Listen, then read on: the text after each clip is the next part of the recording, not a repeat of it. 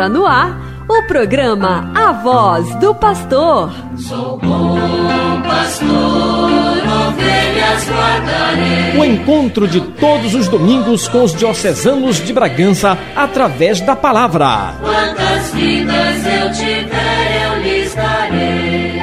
Acompanhe agora a exortação e os ensinamentos do Bispo Diocesano de Bragança, Dom Jesus Maria. Se perder,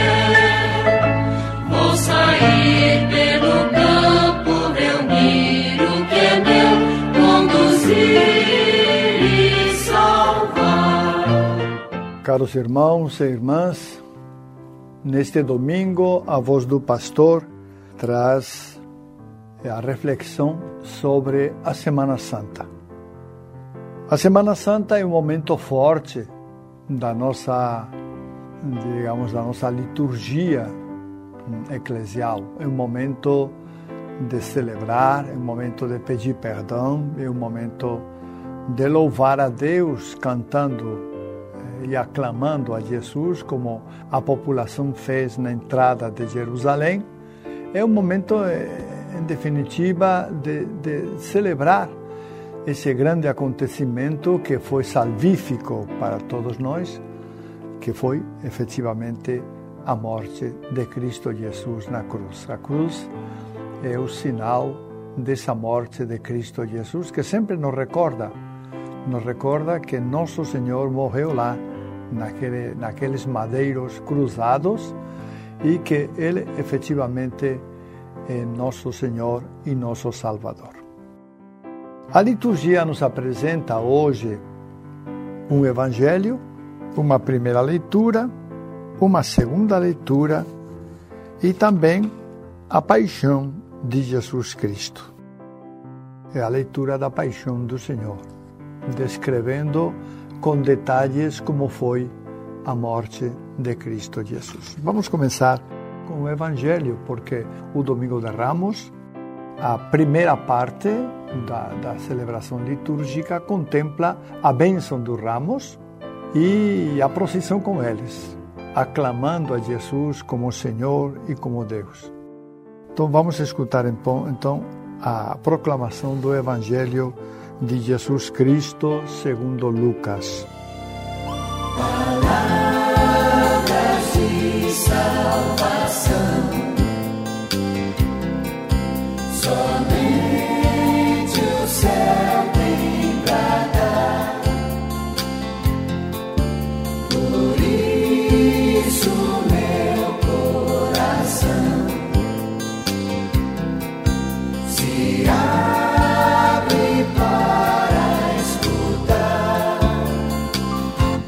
Diz assim: Naquele tempo, Jesus caminhava à frente dos discípulos, subindo para Jerusalém. Quando se aproximou a Betfagé e Betânia, perto do monte chamado das Oliveiras, enviou dois de seus discípulos, dizendo: Ide ao povoado ali na frente. Logo na entrada encontrareis um jumentinho amarrado que nunca foi montado. Desamarrai-o e trazei-o aqui. Se alguém por acaso vos perguntar por que desamarrais o jumentinho, respondereis assim: O Senhor precisa dele.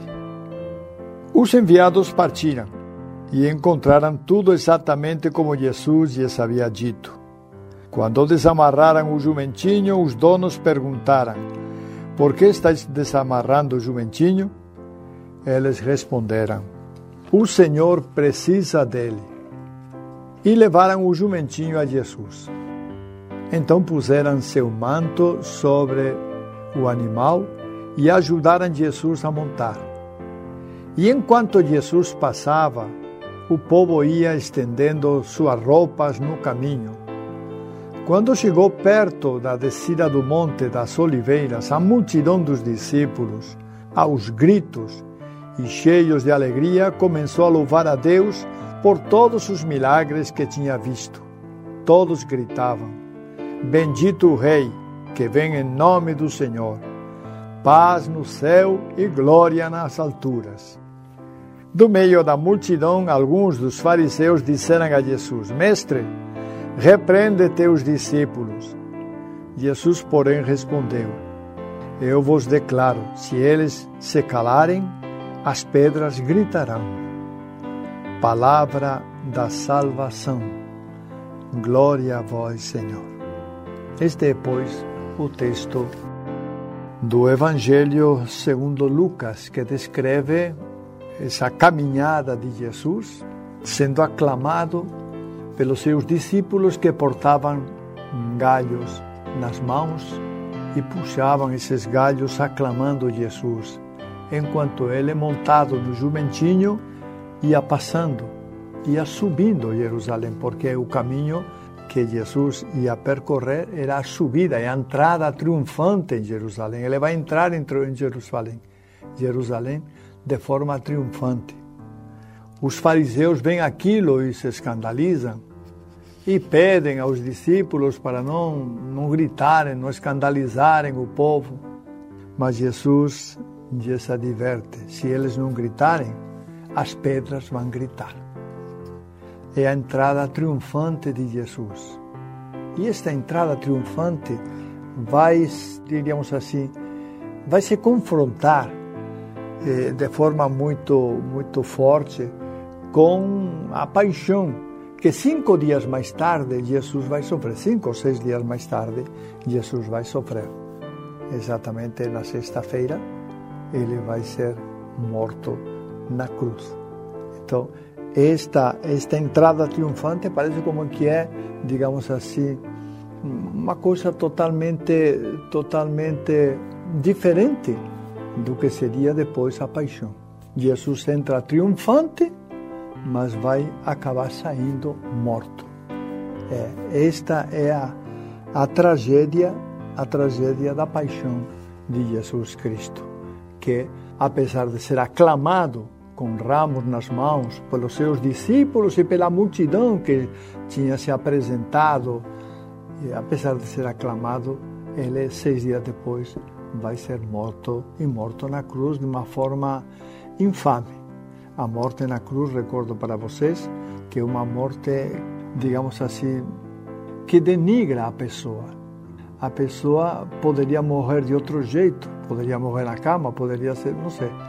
Mas na cruz, essa era a morte dedicada aos, aos maleantes, aqueles, aqueles, aquelas pessoas que matavam, assassinos. Enfim, é uma morte dedicada para, para pessoas más. Jesus não é esse tipo de pessoa, embora ele acabou sofrendo essa cruz, essa, essa violência na cruz, essa morte na cruz, acabou realmente morrendo como um assassino, como morreria um assassino pregado na cruz é, daquela maneira. Esta, esta entrada triunfante, triunfante dentro de, da cidade de, de, Jerusalém certamente chamou a atenção de muita gente porque o povo aclamava Jesus. E prestem atenção, não eram só os, os discípulos, os discípulos eram um grupo mais ou menos reduzido. Foi uma multidão toda que se juntou para aclamar Jesus Cristo. E, e qual foi a motivação? A motivação foram todos os milagres que a multidão tinha visto realizar a Jesus. Nessa hora, eles reconhecem quem é Jesus e o aclamam, é, o aclamam como como entraria um rei triunfante numa cidade ou como entraria, não sei, o Messias. É, dessa maneira o aclamam. Jesus era o Messias mesmo. É, merecia essa aclamação, não há dúvida nenhuma.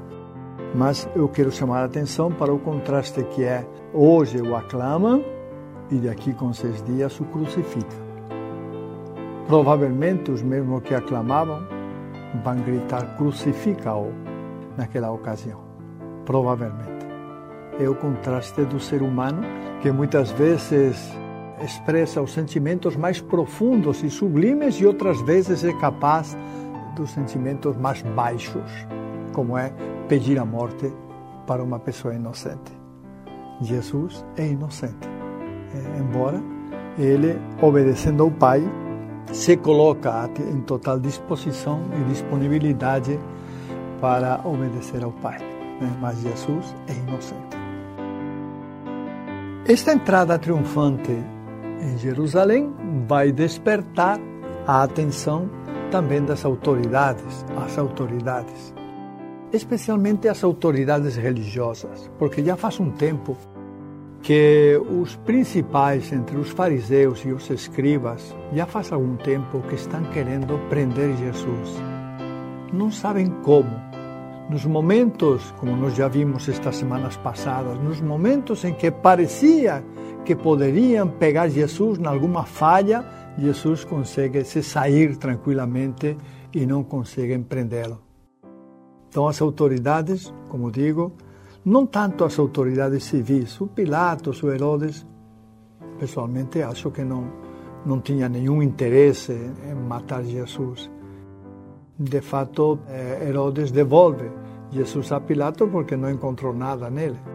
E Pilatos mesmo diz, o próprio Pilatos vai dizer durante a narração da paixão que ele não encontrou nada em Jesus que, que fosse digno de, de, de crucificá-lo. Né?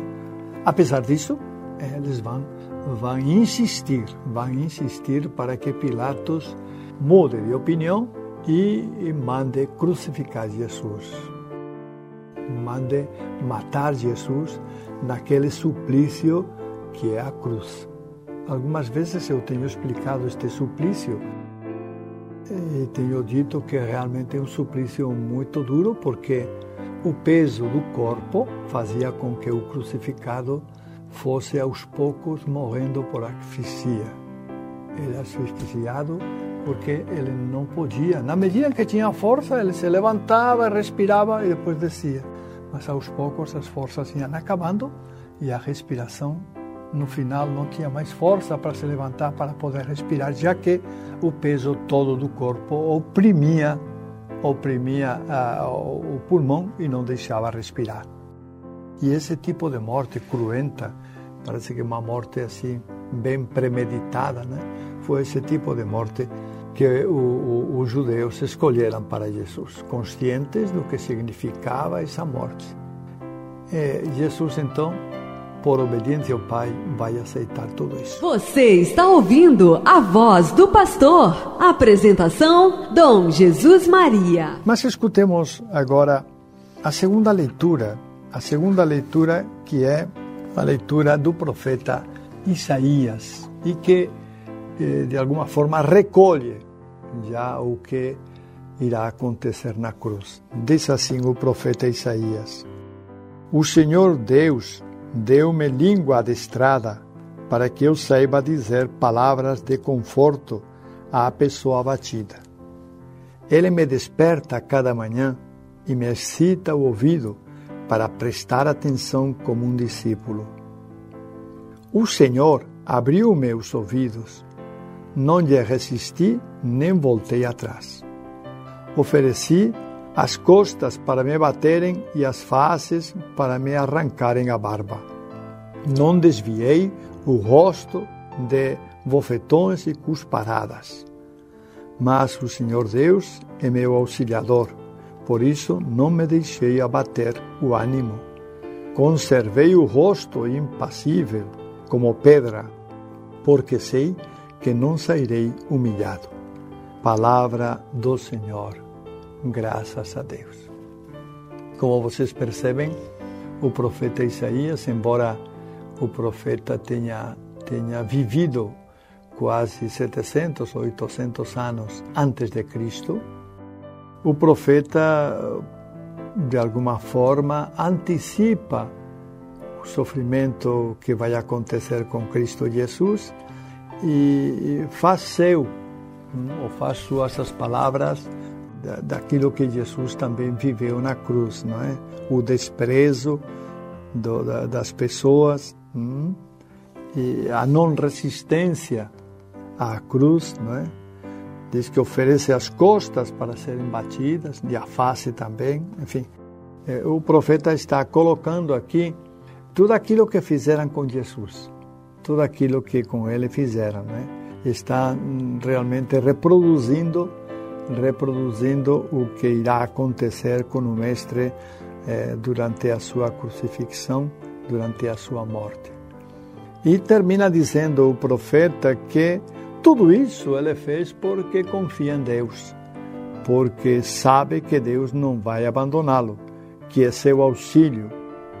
E por isso não se deixou abater pelo desânimo, mas conservou todo, toda a sua entereza. Né?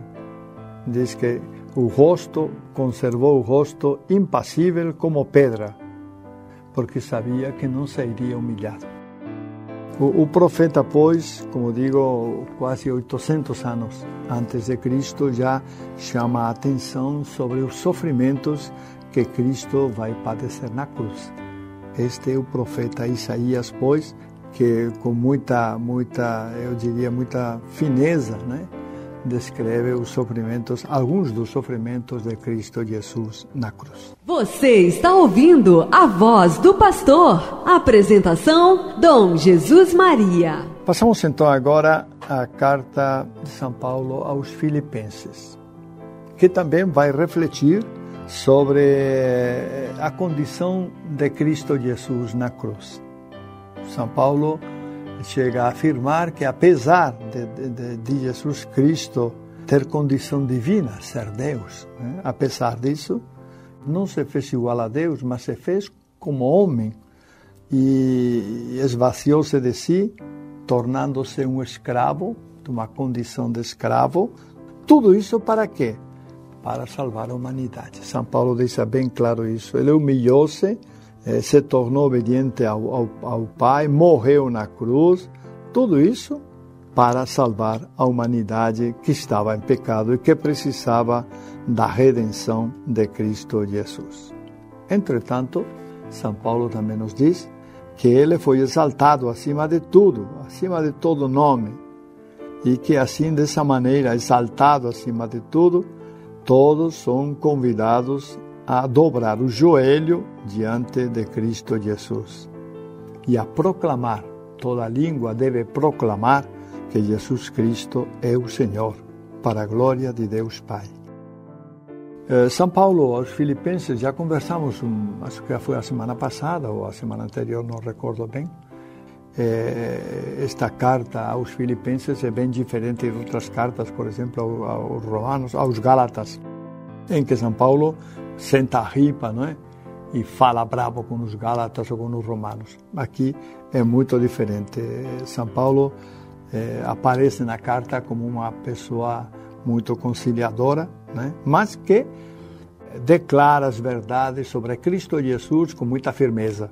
Né? Declara e deixa que eh, diante de Cristo Jesus toda a humanidade deve ficar de joelho e exaltá-lo, porque ele morreu na cruz para nos libertar a todos os seres humanos dos pecados. De fato, a morte de Cristo na cruz é isso. É uma redenção para todos nós. Nós estávamos condenados, minha gente. Nós estávamos todos condenados a morrer e a ir para o inferno. Porque essa foi a condição da humanidade após o pecado de Adão e Eva. Nós não tínhamos salvação mas por um gesto de Deus. E um gesto que podemos dizer que é de amor, que não é de outra coisa, é amor. Por esse gesto de Deus, que se concretiza no seu Filho Jesus Cristo, por esse gesto, nós alcançamos a salvação. Ou melhor, alcançamos a possibilidade de salvar-nos. Agora, quem quiser se salvar, quem quiser ir ao céu, já pode ir. Mas, é claro, que a sua vida deve estar de acordo com aquilo que Deus nos pede. Se nós vivermos conforme Deus nos pede, conforme Deus quer, nós um dia chegaremos ao céu. Antes, não podíamos, não podíamos alcançar isso. Antes de Cristo Jesus, o céu estava fechado para nós. A sua morte é, ou como diz São Paulo, o seu sangue. São Paulo usa uma expressão bonita, né? Eu gosto muito dessa expressão. Ele diz que é, Cristo nos comprou. É, e ele tem em mente, São Paulo, o, o mercado de escravos. É, quando o dono chegava lá com dinheiro, ele comprava o escravo que queria. Os escravos estavam expostos lá no mercado. E ele comprava, ah, eu quero este escravo, eu quero aquele. E ele comprava os escravos, conforme ele, o critério dele. Uns seriam para trabalhar e precisariam ser mais fortes, outros escravos seriam para tratar da casa e precisariam ser mais delicados, enfim, ou escravas, enfim. Então São Paulo diz: olha, Cristo Jesus nos comprou. Não nos pertencemos mais. Ele nos comprou com o seu sangue. O sangue de Jesus é o preço que ele pagou por nós. Portanto, nós somos de Cristo. Não nos pertencemos. É, uma expressão muito bonita e eu gosto muito dessa expressão porque realmente hum, nos recorda a situação de pecado que estávamos vivendo e como realmente Cristo Jesus pagou o preço do seu sangue, o preço da cruz para nos libertar a todos nós dos nossos pecados. Este é Cristo Jesus, este é o nosso Salvador. Estamos apresentando a voz do pastor. Bom, minha gente, passamos então agora, depois de ter visto a segunda leitura né, da carta aos Filipenses, passamos então à narração da paixão de Cristo Jesus. Esta narração, situamos a narração, é uma. Ela começa a narração de manhã cedo, né? Mas e vai descrevendo o que Jesus vai realizando, vai fazendo, por onde ele vai passando ao longo do dia. Então, hum, vamos escutar a narração, é um pouquinho longa, mas acho que vale a pena escutá-la. Paixão de Nosso Senhor Jesus Cristo segundo Lucas. Quando chegou a hora, Jesus pôs-se à mesa com os apóstolos e disse: Desejei ardentemente comer convosco esta ceia pascal antes de sofrer. Pois eu vos digo que nunca mais a comerei até que ela se realize no reino de Deus. Então Jesus tomou um cálice, deu graças e disse: Tomai este cálice e reparti entre vós. Pois eu vos digo que de agora em diante não mais beberei do fruto da videira até que venha o reino de Deus. A seguir, Jesus tomou um pão, deu graças, partiu-o, deu-o aos discípulos, dizendo: Isto é o meu corpo que é dado por vós. Fazei isto em memória de mim. Depois da ceia, Jesus fez o mesmo com o cálice dizendo: Este cálice é a nova aliança no meu sangue que é derramado por vós. Todavia, a mão de quem me vai entregar está comigo nesta mesa. Sim, o filho do homem vai morrer como está determinado. Ah, mas sai daquele homem por meio de quem ele é entregue. Então os apóstolos começaram a perguntar uns aos outros qual deles haveria de fazer tal coisa. Houve também uma discussão entre eles sobre qual deles deveria ser considerado maior. Jesus, porém, lhes disse: Os reis das nações dominam sobre elas, e os que têm poder se fazem chamar benfeitores. Entre vós, não deve ser assim. Pelo contrário, o maior entre vós será como o mais novo, e o que manda como quem está servindo. Afinal, quem é o maior? Quem está sentado à mesa ou quem está servindo? Não é quem está sentado à mesa? Eu, porém, estou no meio de vós, como aquele que serve. Vós ficastes comigo em minhas provações. Por isso, assim como o Pai me confiou o reino, eu também vos confio o reino.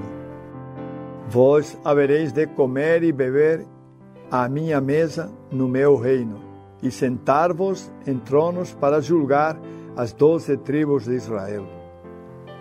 Simão, Simão, olha que Satanás pediu permissão para vos peneirar como trigo.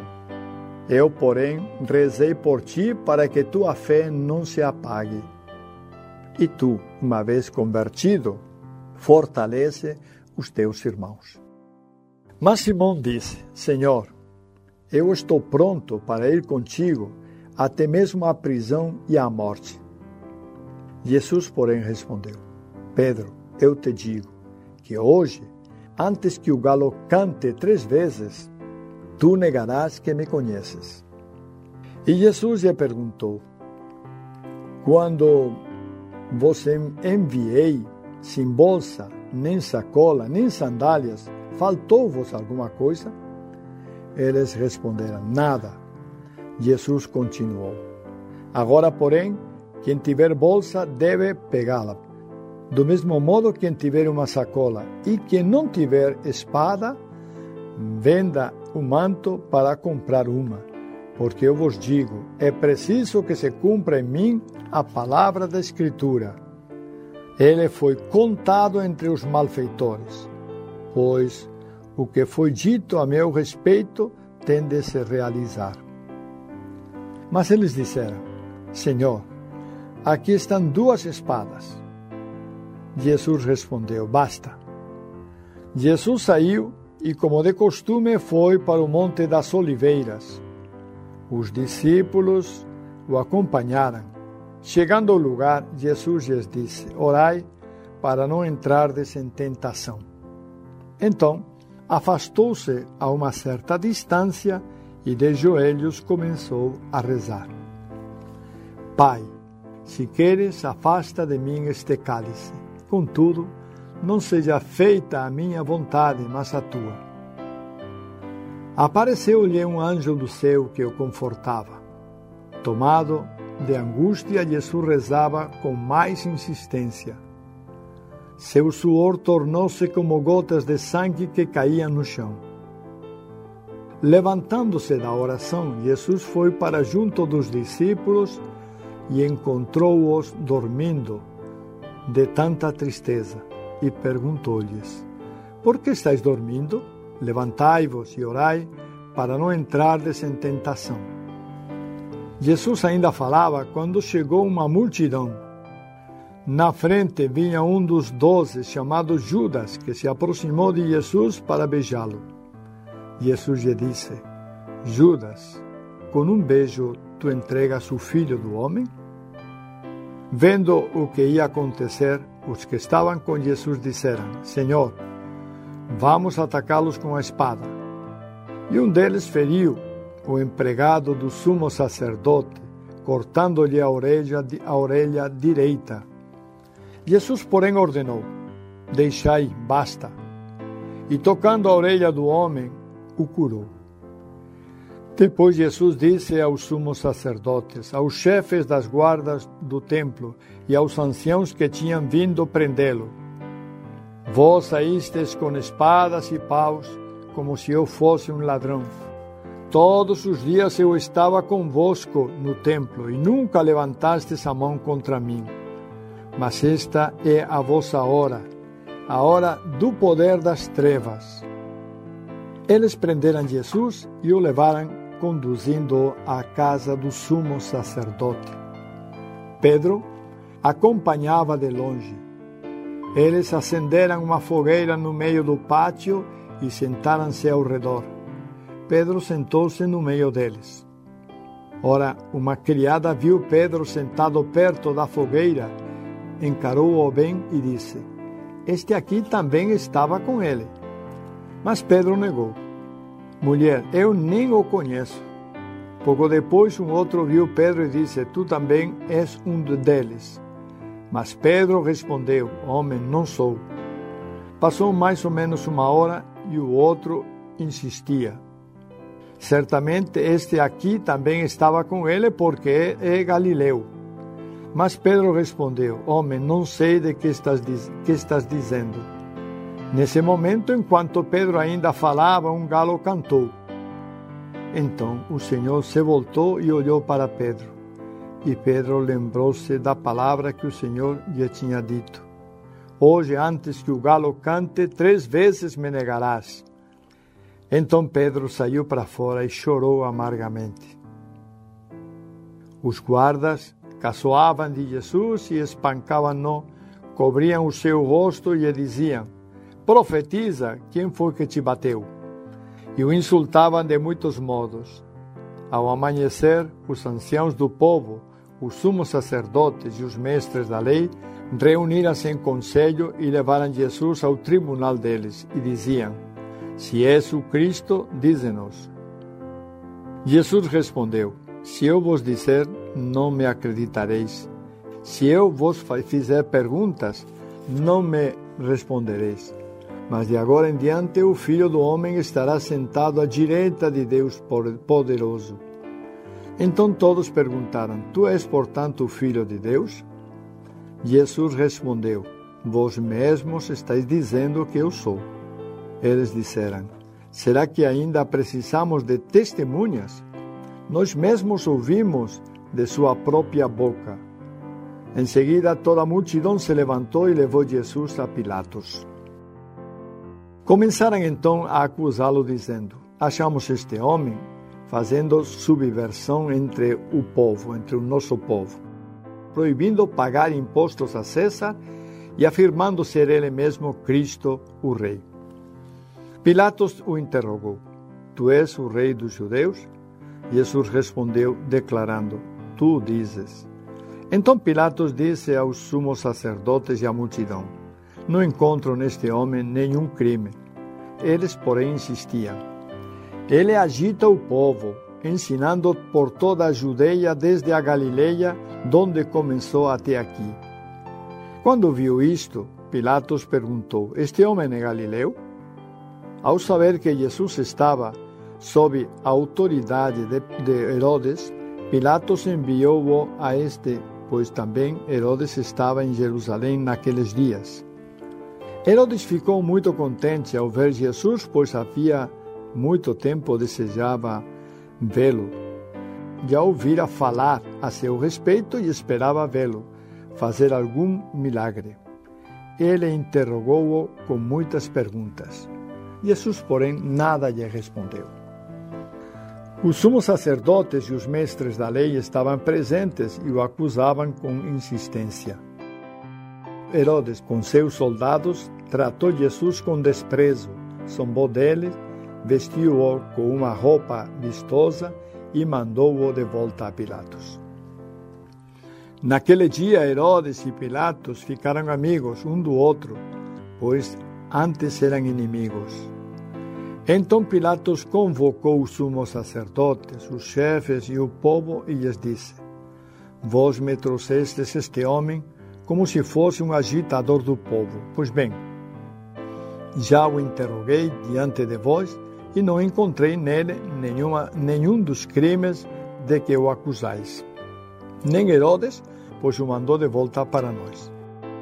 Como podeis ver, ele nada fez para merecer a morte.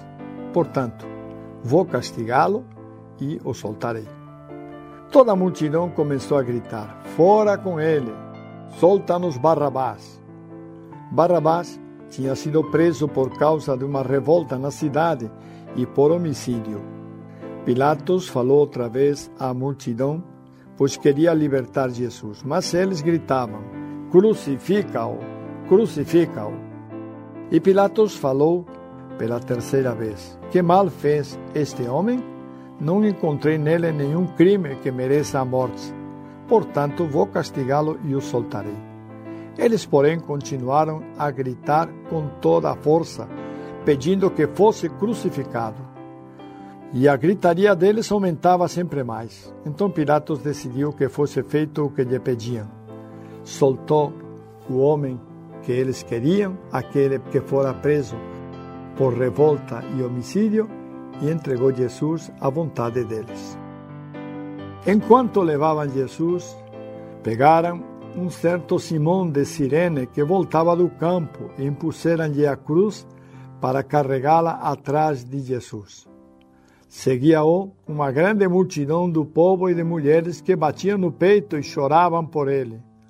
Jesus, porém, voltou-se e disse: Filhas de Jerusalém, não choreis por mim, chorai por vós mesmas e por vossos filhos, porque dias virão em que se dirá: Felizes as mulheres que nunca tiveram filhos, os ventres que nunca deram à luz e os seios que nunca amamentaram.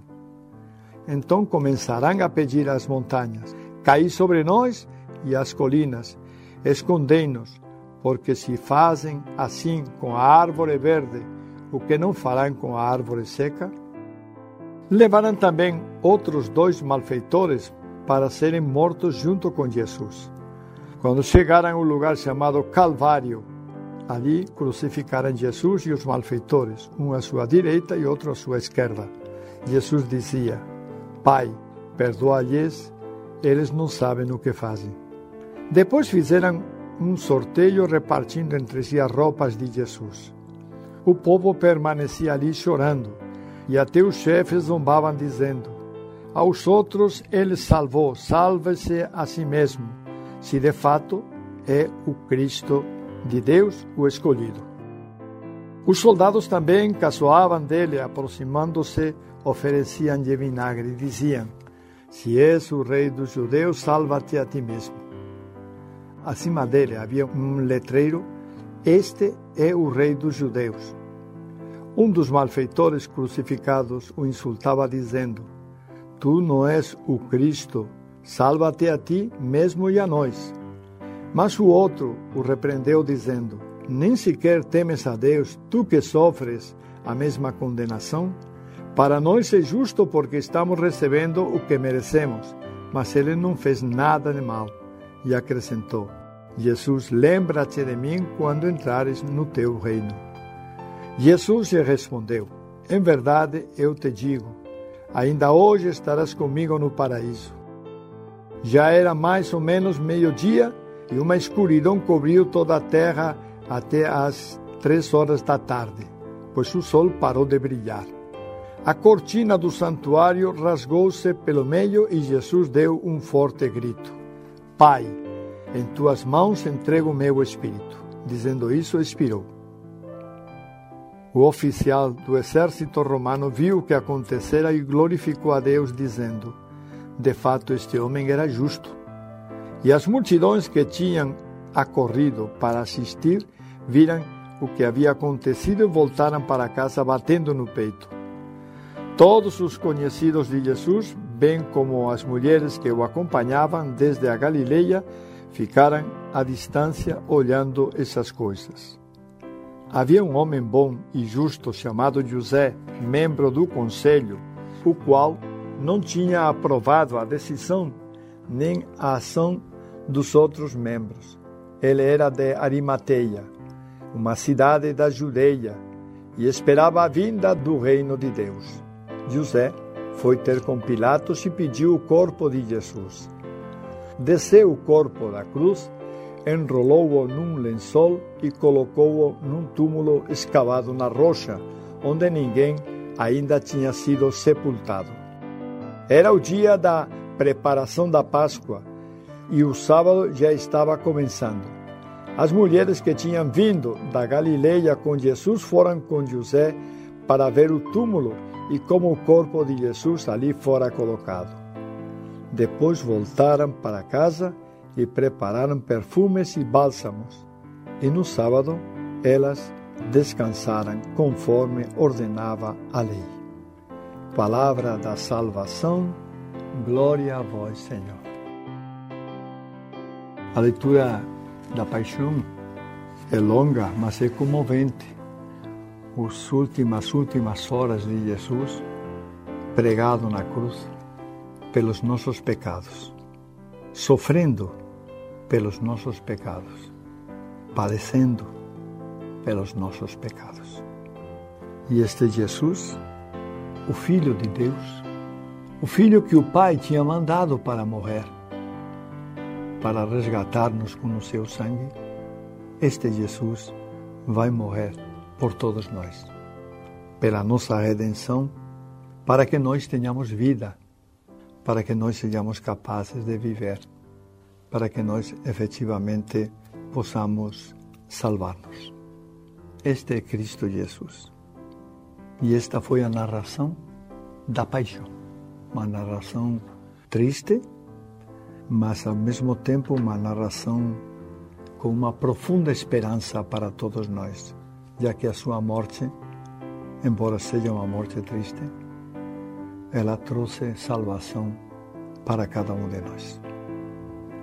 Jesus, o Mestre, que andara tanto pelos caminhos da Judeia e da Galileia, ensinando a população, a multidão, que fizera tantos milagres eh, nas cidades da Judeia e da Galileia, Jesus acaba entregando a sua alma ao Pai, entregando o seu espírito ao Pai, para dessa maneira viver para sempre. A sua obra ele completou, a sua missão ele acabou. E acabou com êxito, porque trouxe para todos nós a vida e a salvação. Nunca poderemos esquecer isso, meus irmãos, minhas irmãs. Nunca poderemos esquecer que Cristo Jesus nos trouxe a salvação. Nós não merecíamos isso. Nós éramos pecadores e pelos nossos pecados éramos condenados para a desgraça eterna não um dia, dois dias, desgraça eterna para sempre. Mas o Pai, na sua bondade, quis trazer a salvação para nós e enviou seu Filho para nos resgatar. E o seu Filho se entregou de tal maneira por nós, por amor a nós, que acabou morrendo na cruz e entregando o Espírito ao Pai num ato sublime de doação. E doação por quê? Por amor a nós. Por amor à humanidade, aos seres humanos. Deus, Deus Pai, ama os seres humanos, mas o Filho também. Ele deu a vida por todos nós. E o Espírito, o Espírito que não se cita nesta narração, mas que está presente também, o Espírito vai nos trazer essa vida, renovar em nós a vida, para que possamos um dia também participar da glória de Deus, participar com Ele no céu. É isso que nós queremos, irmãos. Aqui na terra, nós também sofremos, também sofremos, padecemos, alguns mais, outros menos, mas nós sofremos. Mas no céu, não teremos mais sofrimento. Na presença eterna de Deus, não teremos mais o que sofrer. Seremos eternamente felizes. E esse, ou essa, perdão, é a nossa meta. A meta que queremos alcançar é chegar um dia lá no céu. Você está ouvindo a voz do pastor. Apresentação: Dom Jesus Maria.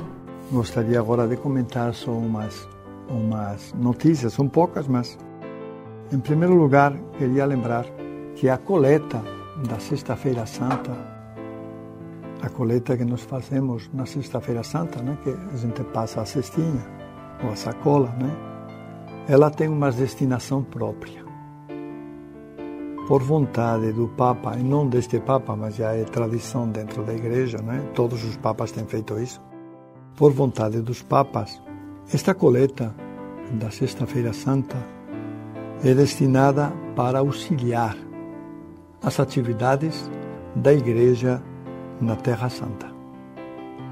Na Terra Santa, nos santos lugares, Jerusalém e as cidades todas da Palestina, recebe então esta coleta que nós fazemos na Sexta-feira Santa como uma doação para manter as atividades que lá são mantidas.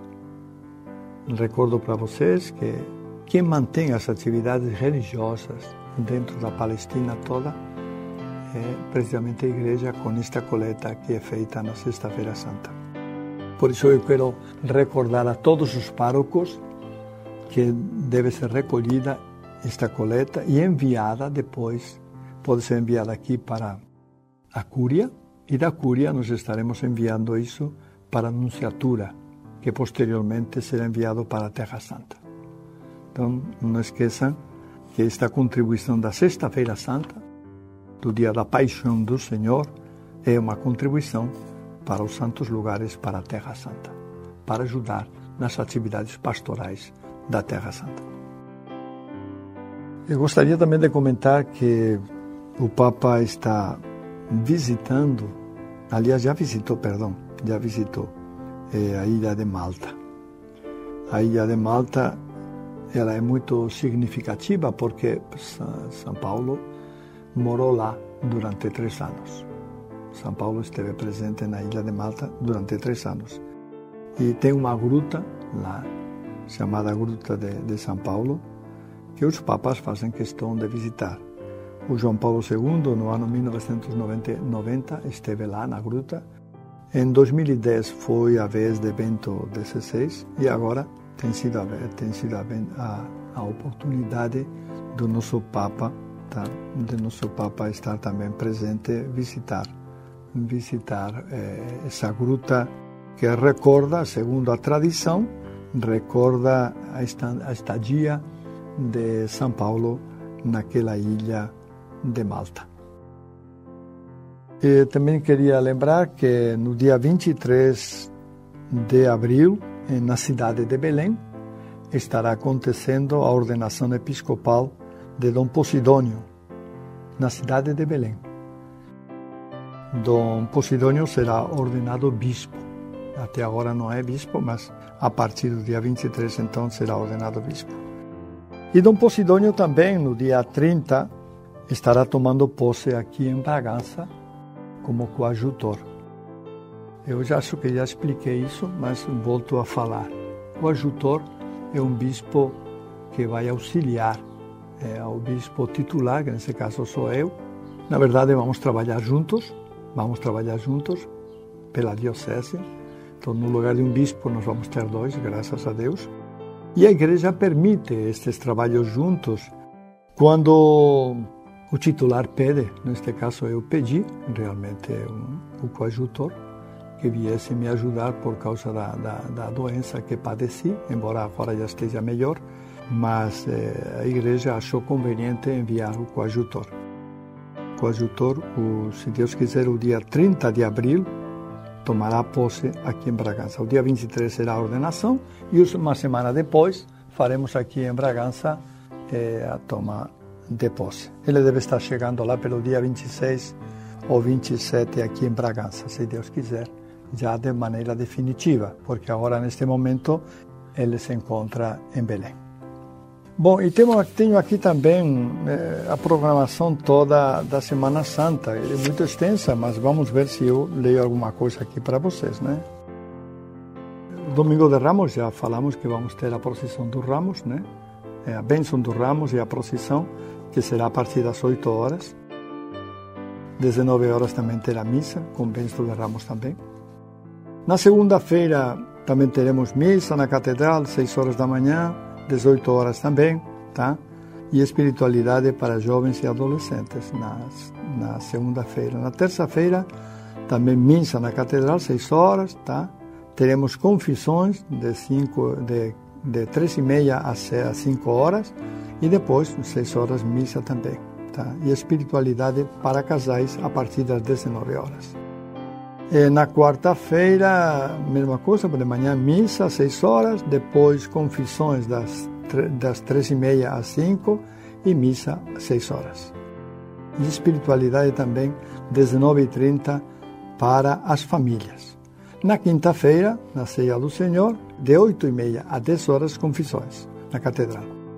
E depois, eh, no complexo polideportivo, Dom Eliseu, tá, teremos a missa da ceia do Senhor, cerimônia do lava-pés, enfim, eh, e todo o demais. Às 20 horas, hora santa de adoração ao Santíssimo na Catedral. Na sexta-feira, que é dia de jejum, não esqueça, tá? jejum e abstinência. O jejum, eh, temos que fazer um pouco de jejum, não quer dizer que você vai passar o dia todo sem comer, mas sim alguma, alguma das refeições, se privar de alguma das refeições, e abstinência que é não comer carne.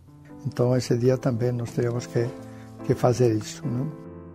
Oito horas da manhã terá a procissão do encontro, eh, as mulheres e os homens, eh, as mulheres levando Nossa Senhora e os homens levando o Cristo se encontrarão, tá?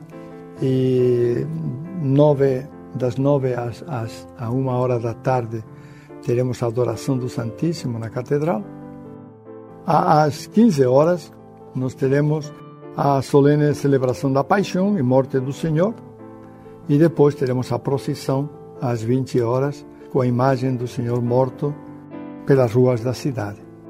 E no sábado, que é dia, dia também santo, dia da, da, da vigília, não? teremos na Catedral ofício de Nossa Senhora das Dores, uma solene vigília, 20 horas.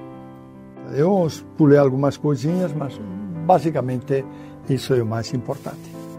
Muito bem, gente. Então, quero desejar para todos uma, uma feliz Semana Santa. Que Deus realmente nos ajude a tomar consciência da nossa realidade de pecadores e nos ajude também a crescer no seu amor. Amém. Chegamos ao final do programa A Voz do Pastor. Nos encontraremos no próximo domingo.